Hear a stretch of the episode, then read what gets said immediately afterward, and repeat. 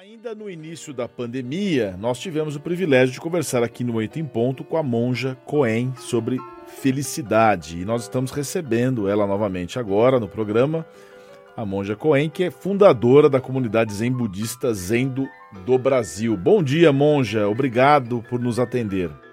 Bom dia, CG. Muito obrigada por falar comigo de novo. Espero que estejam todos bem por aí.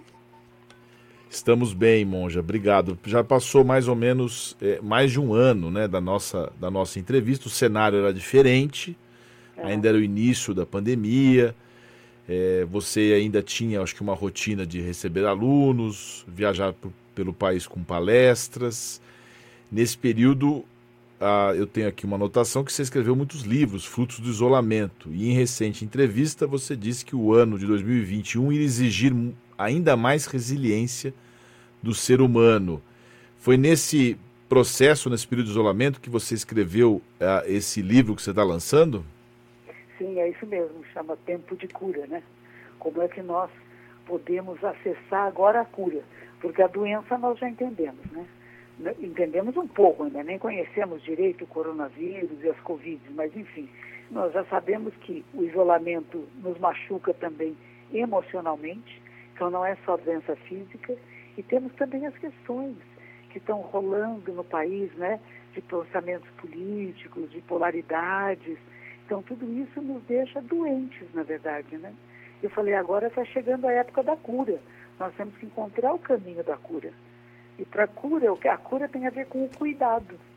Porque muitas das nossas doenças, inclusive esse coronavírus, tem a ver com descuido.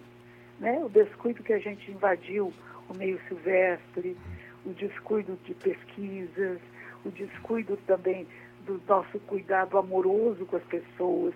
As pessoas começaram a falar muito grosseiramente umas com as outras. E a pandemia nos deixando isolados nos deixa mais sensíveis.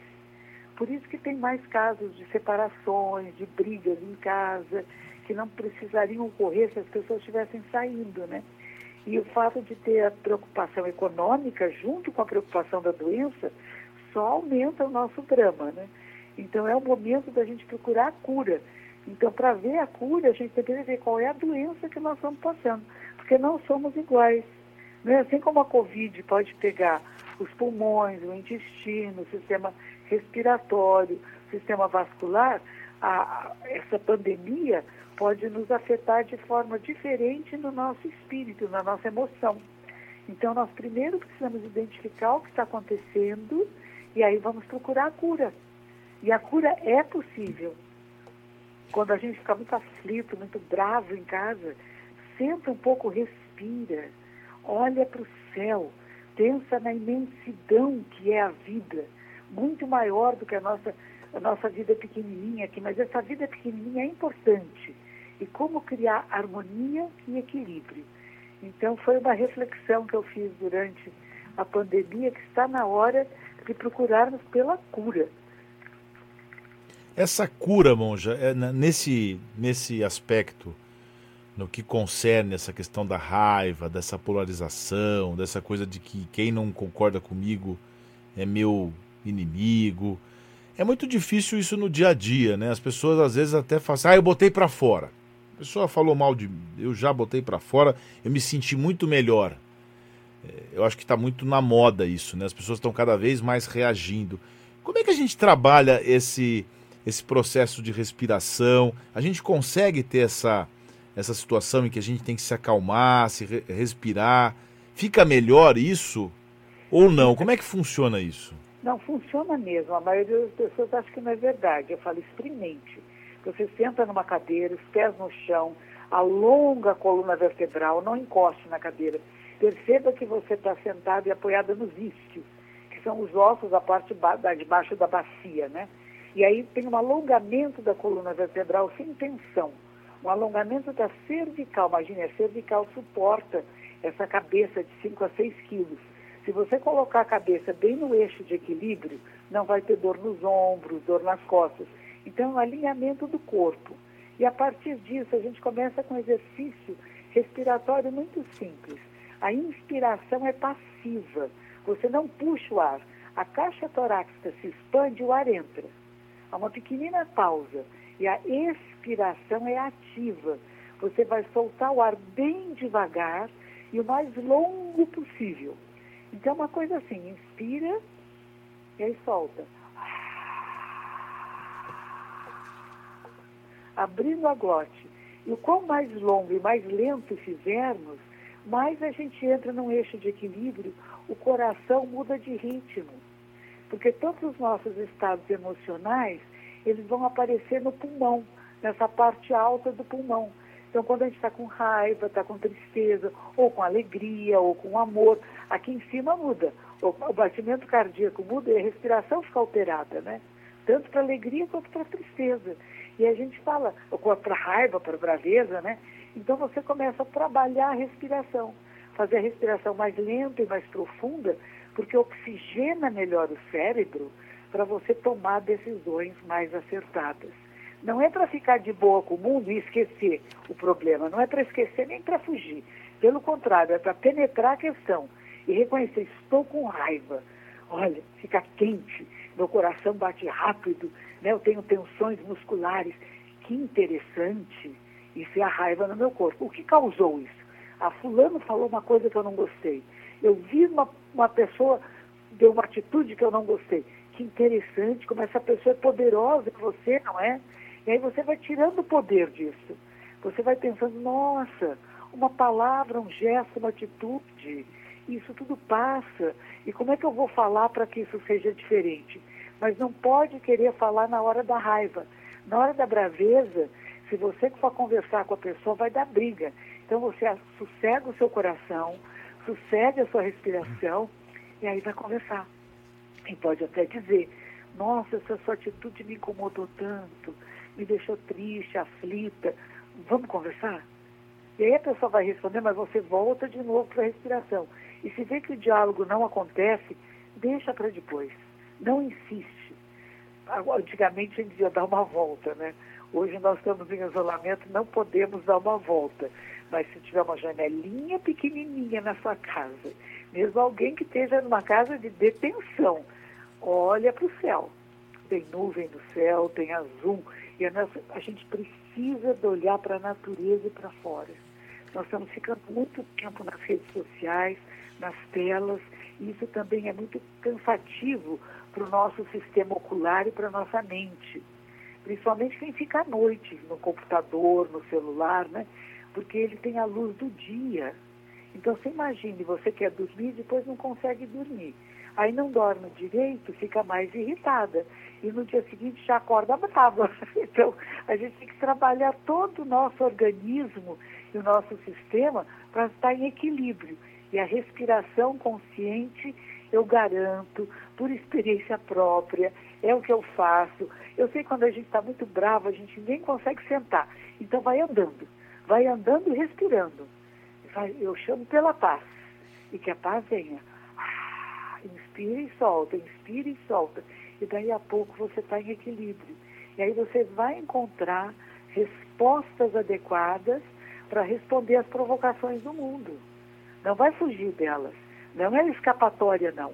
Pelo contrário, nós temos que penetrar nossas emoções e sentimentos. Temos que conhecê-los e usar a nosso favor, não contra nós. Porque a briga, a confusão, o insulto só nos prejudica. E reaprender a dialogar, a ouvir para entender. E dar espaço também para você falar, né? Monja, a gente procura, né? Eu estou aqui ouvindo atentamente, procurando entender como é que a gente faz para ter essa visão maior do todo, né? Como lidar. Muita gente não sabe lidar com a raiva. E a raiva tem do extrovertido, tem do, do, do introvertido, essa coisa do homem irracível que age com insensatez, né? A gente tem aquela frase: ah, você, se você for insultado, não responda né, a um tolo com a tolice dele não ofenda, não devolva, mas tem gente que fica remoendo isso durante dias. É, não pode. Isso é outra e, coisa e... que você fala. Essa história de ficar remoendo, eu falo para as pessoas, nós não somos gado, né? O gado é que tem dois estômagos, então ele fica lá re, re, re, é, alimentando-se duas vezes da mesma coisa. Nós não somos assim. A gente tem que voltar muito para o presente. Às vezes tivemos uma situação desagradável que na hora a gente não soube responder, ficou até surpreso, né?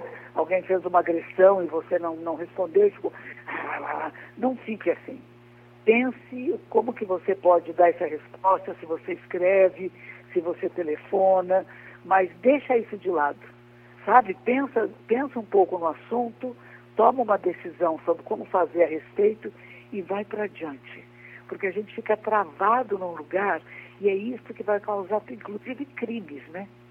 O homem fica com raiva da mulher que não quis mais saber dele, e ele começa a planejar maldades na cabeça e acaba, acaba com a vida dele, não só com a dela, mas com a dele, né? Então a gente tem que tomar muito cuidado com a raiva, é. porque ela nos destrói, não só o outro, mas a nós mesmos.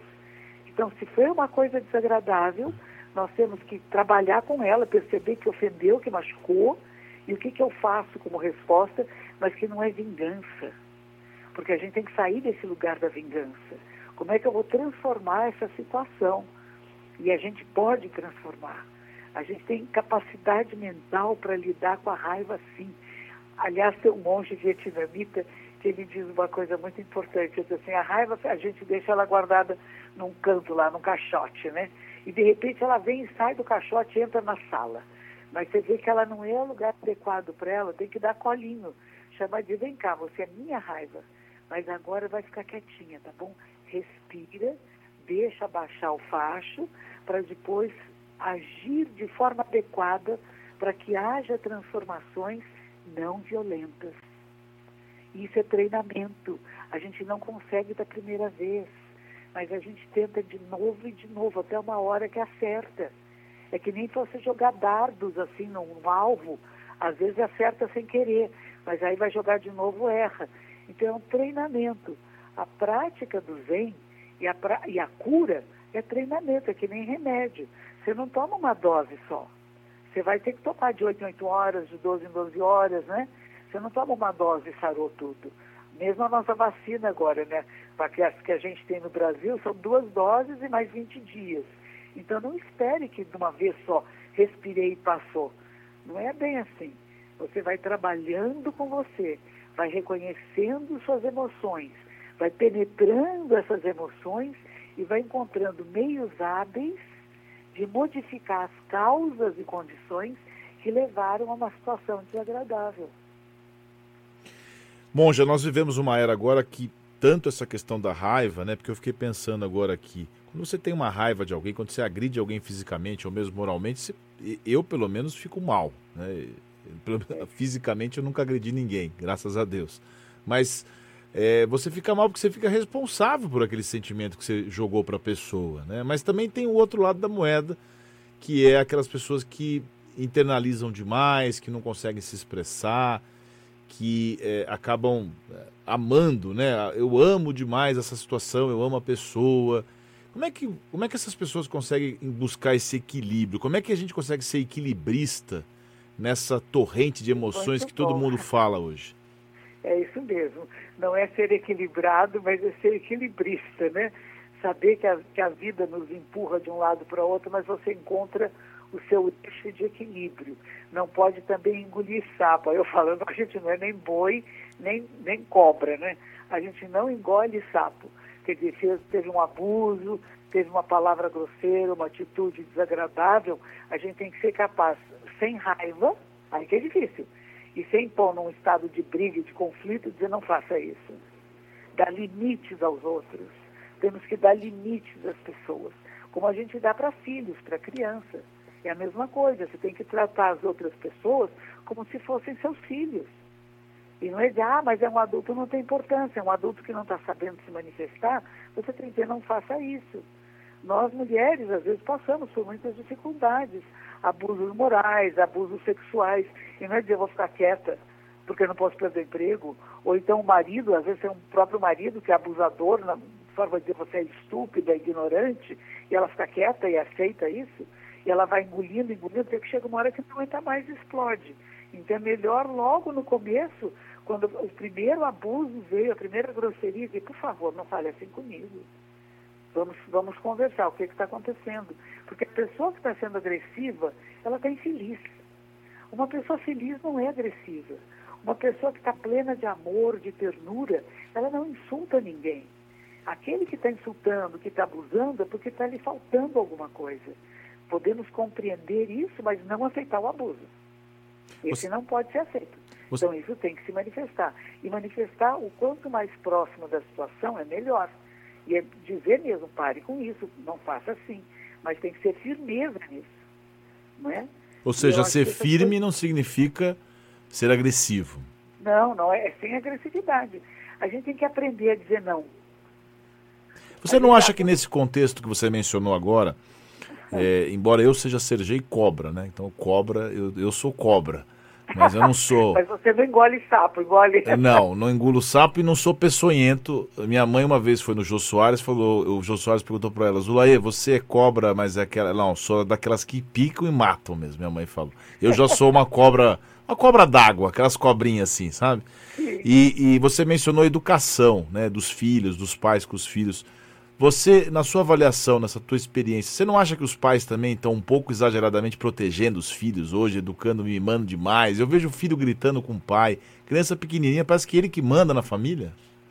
Ah, então, que nós não podemos deixar as crianças mandarem na casa. Não tem cabimento isso. Porque quer que coma, não, se não quis comer, deixa, depois daqui algumas horas come. E não vai ficar fazendo muito mimo, não. Porque aí a gente vai enfraquecer nossos filhos a gente vai fazer com que eles vão assumir posições que eles não estão preparados. A gente fala, não dê faca na mão de criança, porque ela vai se ferir ou vai ferir alguém. Então você tem que educar primeiro, para depois passar esse lugar. Claro que os filhos vão ficar no lugar dos pais, mas é lá adiante, na fase adulta, né? Que a gente passa de uma geração para outra. A vida, os ensinamentos, a continuidade do DNA, mas não pequenininho aquelas crianças que deitam no chão, que gritam, gritam e berram, elas simbolizam essa família que não soube dar o lugar da criança na família.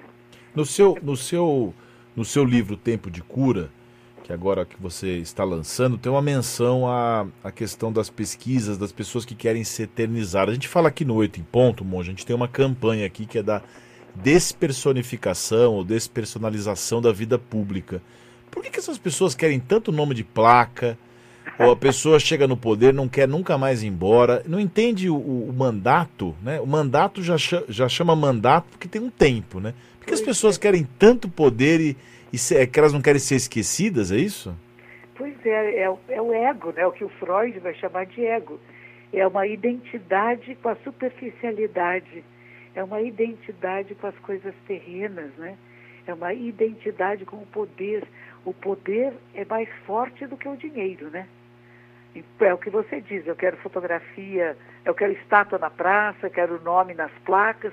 Para quê? Depois ninguém sabe quem foi, né? Aquele nome ali, ninguém sabe quem era a pessoa. É mais importante você deixar um legado de uma vida ética, de uma vida boa, cumprir o seu mandato, passar adiante para o próximo grupo, né? dar oportunidade a outras pessoas de desenvolver também outras perspectivas de administração pública, né? mas não a pessoa se apega. É o ego, ego, é o que Freud chama, é o eu menor, e perde a proporção, a dimensão da vida, que não é nada fixo, nem nada permanente. Nós estamos aqui numa passagem muito rápida e não precisamos nos grudar. O apego, ele nos aprisiona. As pessoas que ficam apegadas à sua posição, à sua, ao seu nome, à sua fama, né? É como se passasse uma cola na mão e fica aprisionado. Não tem mais liberdade. E é melhor que a gente saiba usar esses momentos, tanto do poder político, econômico, financeiro, e, o, o público, né, das pessoas que são famosas, etc., saber que tudo passa. Apreciar esse momento e deixar que ele passe. Porque a vida é movimento e transformação é, é gente que tem visão muito pequena da vida e do mundo, né? Pensar que nós somos aqui nesse planeta Terra, que está girando em torno de si mesmo em 24 horas, em torno do Sol em aproximadamente 365 dias, e nós estamos girando juntos. Não dá para voltar para trás, nem dá para correr lá para frente. O que nós temos aqui é apreciar a nossa vida agora. E nesse momento que estamos, na função em que estamos, ser excelente não ficar pensando, ah, depois. Depois é depois. Veja no começo da pandemia, por que, que falaram tanto de mulheres líderes nos seus países que tomaram as decisões mais adequadas? Porque elas não estavam pensando na próxima eleição, elas estavam pensando no povo, nas pessoas que estão ali, que estão sofrendo. E se a gente não sair desse lugar de pensar o que vai ser de mim depois, mas o que, que eu posso fazer de melhor agora e como é que eu posso ser excelente agora, estamos perdidos. Porque a própria pessoa sofre. Imagine o medo de perder o poder, o medo de não ser reeleito, o medo, né? Isso, é, isso não é agradável, não é uma vida feliz, né? A é. felicidade é poder fazer o seu melhor, ser amado pelo povo, né? Ser amado pelas pessoas, que gostoso. Mas você é amado quando você ama, quando você cuida, quando você é atento para o bem de todos e não para um grupo menor, né? E às vezes as pessoas se perdem. É da nossa natureza humana também isso. A gente diz que tem três venenos: ganância, raiva e ignorância. E nós podemos supri-los. O oposto da ganância, que é a doação, a entrega, a passar o, o cargo para o outro, né? O contrário da raiva é compaixão, é compreender, né? Em vez de lá dar uma facada no outro, dar um tiro, né? Eu sou contra armas. Eu acho que há muito tempo atrás tivemos uma campanha de desarmamento e eu participei ativamente aqui em São Paulo, porque nós temos que desarmar o nosso coração também, que agora não são só as armas físicas que estão aí disponíveis, né? Mas os corações armados com raiva, com briga, atirando palavrões, insultos, né? Nós temos que sair desse lugar. Esse lugar não nos leva à harmonia, ao respeito, uma vida plena. Vai ter doenças. São doenças sociais, que são graves, como tem as doenças físicas aí do coronavírus e das Covid. Então temos que observar o que está acontecendo. Existe racismo no Brasil, racismo estrutural. Outro dia o vice-presidente da República disse que não existia. Eu fiquei pensando, não deve existir na vida dele, ele não é racista, mas que existe, existe. E a gente tem que trabalhar isso. Se eu não vejo a realidade, eu não encontro a cura.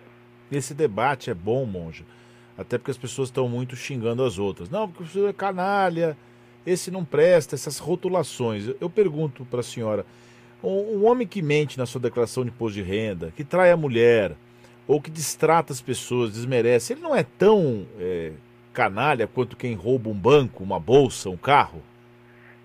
É, pois é. Mas é também vítima de uma sociedade de violência. Aí que está a história. O Dalai Lama disse assim que é muito difícil a gente sentir compaixão pelo vitimador. A gente sente só pela vítima, né? Mas lembrar que esse que está vitimando alguém, que está roubando, que está abusando, está traindo a mulher, que está etc., ele igualmente é vítima de uma sociedade de violência. Quem ensinou isso para ele? Quem disse para ele que isso era legal? Como é que ele foi educado? Que sociedade é essa que diz, poxa, você tem que tirar vantagem? Entendeu? Ele é vítima de uma educação e de uma sociedade violenta. E ainda bem que, ainda é, que é minoria, né? não é a maioria. Ainda bem que é minoria. E por isso que a gente precisa ter auditores, precisamos fazer vigilância, temos que ter polícia, porque as pessoas saem do seu, do seu prumo, do seu equilíbrio. E às vezes são puxadas e provocadas por situações e por experiências de vida. Que nem o que a gente fala, os meninos da periferia que, que vão para o crime, eles são aliciados, né? São convocados. Vem cá, meu, você vai poder ter o tênis que você quiser. Se você continuar trabalhando aí nesse cantinho, você não vai ter nada. E a pessoa fica com a ganância, querendo ter, né? Então isso acontece em todas as classes sociais. É que se fala menos, né? Dos mais ricos, que muitas vezes construíram as suas fortunas também abusando de pessoas, abusando da natureza, como a gente vê a questão da madeira lá na Amazônia, né? Pessoas estão ficando milionárias, miliardárias. O cara que cortou a árvore, ele não está ganhando muito dinheiro. Aquele que vai pegar essa árvore e vai vender, esse está ficando muito rico. E está explorando a vida do outro lá que estava cortando a árvore. E as pessoas vão lá e prendem o que está cortando a árvore. Está bem, está certo. Ele tem que parar com essa atividade. Mas quem é que mandou? Não é? Então a gente vê que temos uma coisa muito grande acontecendo aqui. E que se não mudar essa maneira de ser e de pensar no mundo, que é, que é como você falou, eu quero manter meu mandato, eu quero ficar mandando, e eu faço qualquer coisa por isso. Não pode fazer qualquer coisa por isso.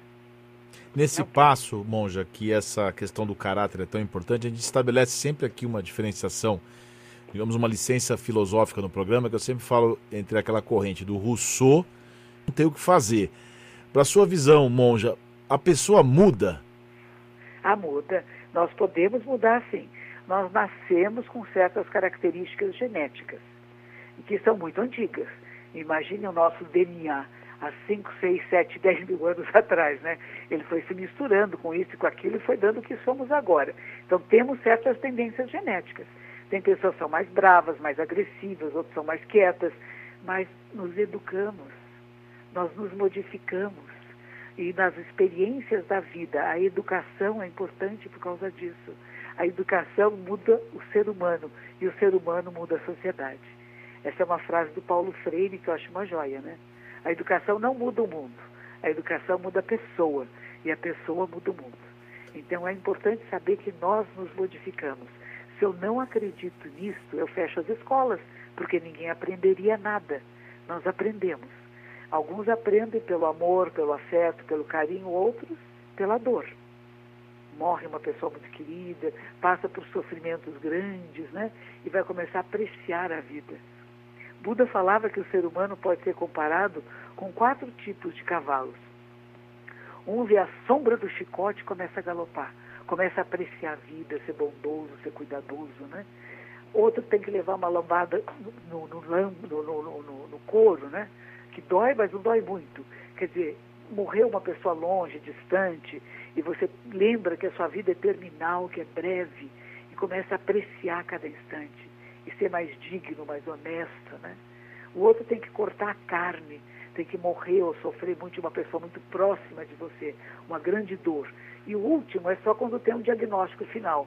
E aí vai começar a dizer, nossa, que a vida era tão legal, por que, que eu não cuidei das pessoas? E vem todos os arrependimentos, né? Por que, que não fiz isso, não fiz aquilo, a vida está acabando. E a gente fala, não precisa ser o último cavalo, seja o primeiro, na sombra do chicote, começa a apreciar a vida. E a vida nossa, humana, sempre foi gregária. Nós precisamos uns dos outros e precisamos compartilhar com os outros. Compartilhar alegrias, as tristezas, que a gente está compartilhando agora, né? E ao mesmo tempo compartilhar bens. Eu gostei muito do Papa dizer recentemente, né? De quebrar a patente das vacinas. É isso aí. Vacinas para todos, em todos os países. A gente fala que do Brasil está difícil, quando eu vejo as notícias da Índia, e Buda era indiano, né? É um horror, são 400 mil pessoas infectadas por dia, 4 mil mortes por dia. Estão jogando os corpos no rio Ganges, nos rios. Estão pondo redes nos rios para segurar corpos. É um horror. Você pode imaginar que horror está acontecendo por lá. E era momento de todo mundo mandar vacinas, mandar remédios, mandar equipamentos, dar condições desse país tão populoso e tão pobre, né? poder não cair, não ser tão dramaticamente contaminado. Porque cada corpo que vai no rio está contaminando todo o rio. É um horror o que está acontecendo. E é no mundo todo que isso acontece. Então a gente está na hora, a gente percebeu isso, que somos um só corpo, uma só vida. A Covid veio nos. As várias formas de Covid, o coronavírus, veio nos mostrar que pertencemos ao mesmo planeta e à mesma família humana.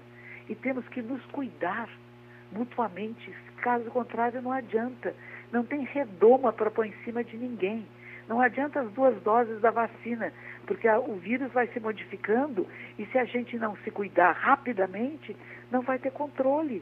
E o que, que vai acontecer? Mesmo com todas as vacinas, com todos os remédios, com todo o dinheiro do mundo, pode ficar doente e morrer. O menino, o ator tão lindo, não foi acontecer isso com ele? Riquíssimo, de grande sucesso, o amigo dele, o companheiro dele, teve a Covid e sarou. E ele morreu. A gente não sabe o que vai acontecer com cada um de nós. Por isso que nós temos que nos cuidar. Se a gente conseguir aprender alguma coisa dessa pandemia tão dura, tão difícil, que nos dilacera, nós vamos sair melhores daqui. Mas tem outros que só querem, de novo, poder, riqueza, que vão vender coisas falsificadas, né? É uma, é uma vergonha que nós, humanos, ainda estamos engatinhando, não conseguimos nos levantar, né? Parece que a gente é um bichinho que não aprendeu ainda, mas podemos aprender sim. E sabe o que eu acredito muito, Sergei? Eu acredito muito nas próximas gerações. Eu acredito que vem vindo gente melhor do que nós, que já perceberam sobre sustentabilidade, aquecimento global, meio ambiente, solidariedade. É uma geração que vai dar um salto, sabe? Porque é a única maneira da sobrevivência da espécie humana no planeta. Se há agora pessoas já querendo ir para outro planeta, né? Grandes miliardários, bilhardários, já com todo esse processo que tem a ver com a ganância, com a raiva e com a ignorância. A ignorância é, é conhecimento, é sabedoria, que pode ser aprendido, pode ser treinado. Nós, seres humanos, podemos ser treinados para qualquer coisa. Agora está faltando esse treinamento, né? Essa educação que é mais ética, né? E, não, e não é moral e cívica, não. É a educação que vem lá de dentro, de você perceber por isso que eu acho que a meditação é um processo de transformação social, política e econômica. De você entrar em contato com o seu mais íntimo, com o seu eu verdadeiro. E o seu eu verdadeiro sabe, sabe da verdade, que dependemos de todas as formas de vida para sobrevivência. E que todos os outros seres humanos podem nos ajudar nessa jornada. Não são inimigos, não há inimigos sair desse lugar de guerra, de conflito armado. Imagine Palestina, Israel e Palestina atirando bomba no outro. Que isso? Não, não, não é mais época disso, gente. Quando será que vai entrar um mínimo de consciência e parar com as brigas, com os rancores, com as vinganças? É vergonhoso o que a gente assiste, né? E ao mesmo tempo faz parte de nós. E às vezes a gente percebe que fazem coisas pequenas, faz coisas semelhantes atira um palavrão para cá, cancela uma pessoa ali, né? Fecha, te, exclui das suas redes sociais. É semelhante a isso. Então, essa mudança, esse crescimento espiritual, emocional, psíquico do ser humano é que vai fazer a grande mudança. E eu acho que vai acontecer. Conversamos ao vivo com a Monja Coin, aqui no Oito em Ponto, fundadora da comunidade Zen Budista Zendo do Brasil, que acaba de lançar o seu livro Tempo de Cura: Como Podemos Nos Tornar Seres Completos, Firmes e Fortes, pela editora Planeta. Monja, muito obrigado por sua participação aqui no Oito em Ponto. Ficamos muito felizes novamente em recebê-la com as lições de paz, de amor, de prosperidade que, que, que você nos deu. Um grande abraço, viu? Um abraço a você, muito obrigado, que todos se beneficiem.